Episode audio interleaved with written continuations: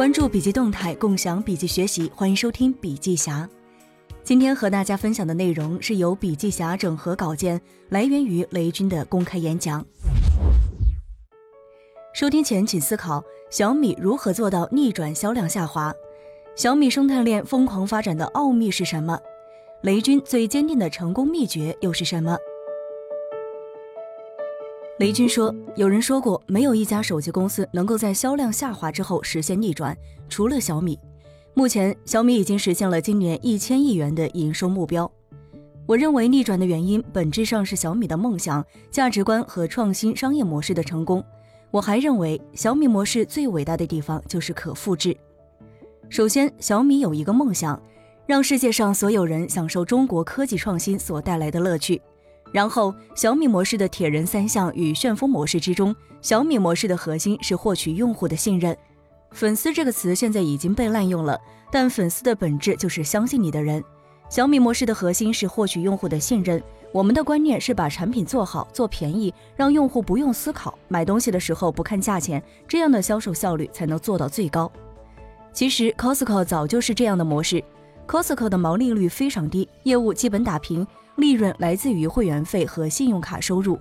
Costco 应该算是传统连锁店，沃尔玛都只有十一二倍的 PE，Costco 跟谷歌和 Facebook 一样，享受了三十几倍的互联网 PE。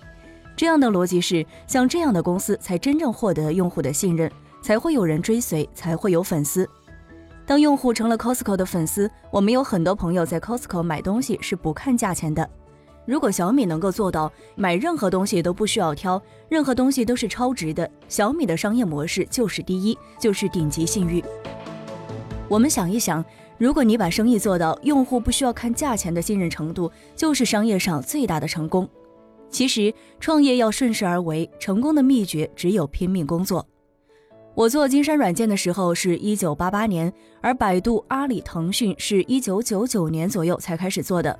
我算得上是爷爷级的公司了，但那个时候我遇到的最大的挑战是什么呢？就是感觉我们被边缘化，要被淘汰了。当你发现你严重落后的时候，心里会很不平衡。我在想，是我不够聪明吗？是我不够勤奋吗？我能不能更勤奋一点？后来我发现，马云每天云游四海，而我则是七乘二十四小时工作，还能怎么勤奋？事实是我没有顺势而为，没有把事情做到点上。二零零四年，我开始构想如何赢在未来的十年，然后投了很多钱，与年轻人一同做互联网，进行摸索和探讨。在这个过程当中，我发现移动互联网要做好，取决于手机，于是就有了小米手机。做了手机之后，我才发现互联网对于快的要求太高了，从产品到各个方面都需要快速迭代，必须要创新，要全力放下来争取时间。光有速度也不行，得又快又有质量。创新发展还要专注做事。如果想把大大小小的事情都做到极致，想把快和工匠精神兼顾，其实确实很累。可能很多人在创业之前很喜欢成功创业者的那种感觉，媒体宣传的成功创业者都是豪宅和名车，今天买飞机，明天买游艇，出席各种光鲜的场合。当然，不乏个别成功的创业者的确过上了幸福的生活。不过，如果按照这个标签，毫无疑问，我是一个失败的创业者，因为我是劳模。别人讲我是劳模的时候，我都觉得很愧疚，对不起大家，我做了一个错误的示范。不过在这段时间，一件事和一本书改变和坚定了我的一个想法。九月份，我和张峰，小米供应链的副总裁，去了韩国三星总部。为什么三星成为了全球最赚钱，或者说是最成功的公司之一？三星公司的每个人的付出可能远超大家的想象。三星的三个副社长当中，有两个每天早晨六点半上班，下班的时间一般是在六点，但是晚上都有应酬。那天晚上果然有应酬，就是与我的应酬，结束大概已经十二点多。我最近看了稻盛和夫的书《六项精进》，稻盛和夫白手起家创办了两家世界五百强企业，金瓷和 KDDI，被日本人誉为经营之神。在这里解释一下，金瓷株式会社是由稻盛和夫创立于一九五九年，最初是一家技术陶瓷生产厂商，涉及的领域包括电子、电信、办公设备、机械、陶瓷刀具、人造宝石等等。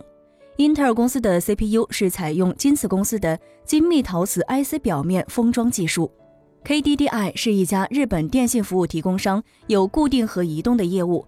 它的前身是成立于1953年的 KDD 公司。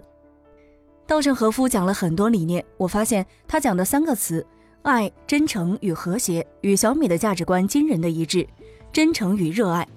除此之外，这本书里有三分之二的内容都在讲三句话：付出不亚于任何人的努力，认真拼命的工作。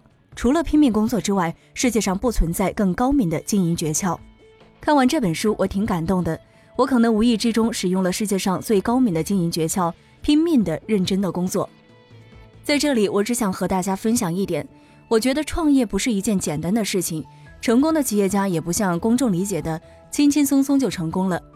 在成功的路上，其实只有一个秘诀：认真拼命的工作。今天的分享就到这儿。如果您喜欢我们的文章，可以关注笔记侠的微信公众号。感谢您的收听，下期再会。